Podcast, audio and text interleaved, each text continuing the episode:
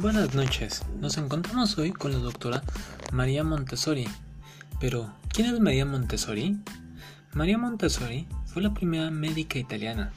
También estudió filosofía y antropología y luego de varios años de observación y experimentación con niños con problemas mentales y luego con niños normales, creó el método que lleva su nombre, el método Montessori. El principio básico que ella sostenía era que el niño necesitaba estímulos y libertad para aprender. El maestro tenía que dejar que el alumno expresara sus gustos, sus preferencias y, algo más importante aún, había que dejar que se equivocara y volviera a intentar lo que había iniciado. Montessori insistía en que el rol del maestro dominante había que cambiarlo y dejar que el alumno tuviera un papel más activo y dinámico en el proceso de su propio aprendizaje.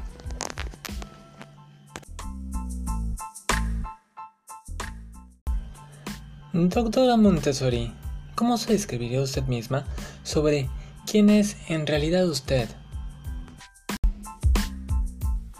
Buenas noches. Principalmente me considero una científica y como tal una mujer práctica y comprometida con la búsqueda de la verdad. Yo fui la primera mujer en practicar medicina en Italia. Eh, de joven mis padres me alentaron para que fuera maestra, la única carrera a la que teníamos acceso las mujeres en esa época. Pero yo me interesé primero por las matemáticas y luego por la biología. Me gradué de la Escuela de Medicina de la Universidad de Roma en 1986. Díganos, doctora, durante su estancia en la clínica psiquiátrica de la universidad, ¿qué es lo que más llamó su atención? Qué bueno que lo pregunte. Ahí me interesé por la educación de los niños con retrasos mentales. Me convencí totalmente de que aquellos niños internados en los asilos generales, catalogados como mentalmente deficientes, podían beneficiarse con una educación especial, pero yo aún no tenía los conocimientos necesarios para poder comenzar a hacerlo. Es por eso por lo que viajé a Londres y a París para estudiar con dos pioneros en este campo, Gianni Tard y Edward Seiken.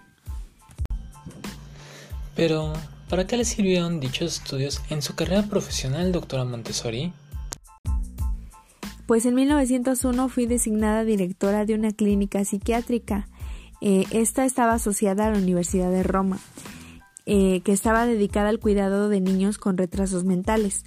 Ahí puse en práctica mis teorías sobre el desarrollo y la educación del niño y logré que luego eh, lo que luego se conoció como el primer milagro Montessori. Ocho niños del instituto tomaron el examen oficial de aptitud en lectura y escritura para niños normales de su misma edad y lo pasaron con notas por encima del promedio. Este milagro que maravilló al mundo llevó en, en, cambio me llevó a reflexionar sobre el estado de educación general, en tanto todo lo que el mundo admiraba del progreso de mis idiotas, porque lamentablemente así los llamaban.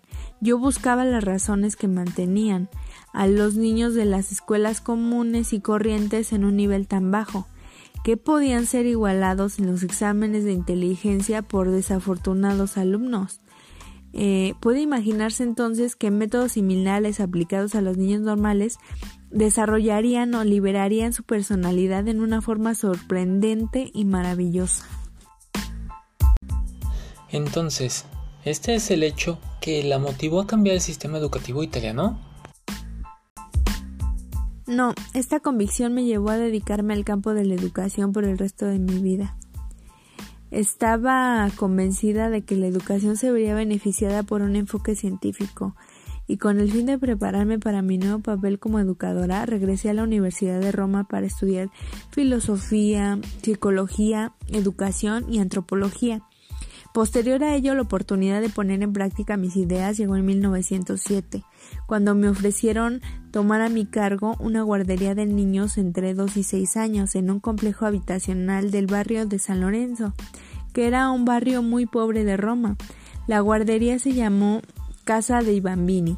Los niños con los que encontré con los que me encontré la doctora Montessori venían de familias de bajos recursos, sin educación y sin apoyo familiar de ningún tipo.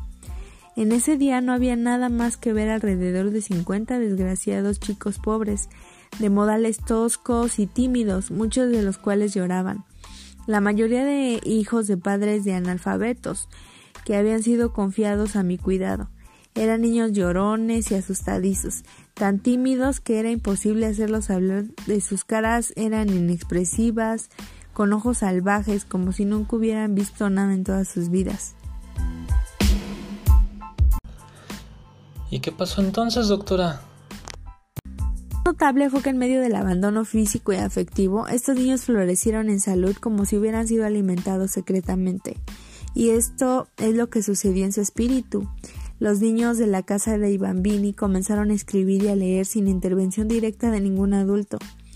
Trabajaban sin interrupción ni obligación y no necesitaban ser disciplinados por nadie.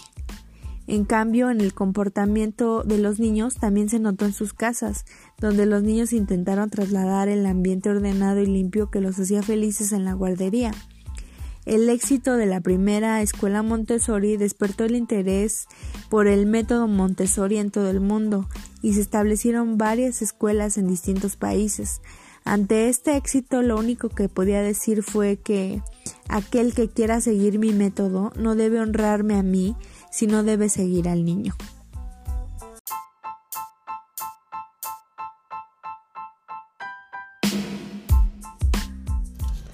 Es así como terminamos la entrevista de hoy con la doctora María Montessori. Esperemos la hayan disfrutado tanto como nosotros. Hasta la próxima.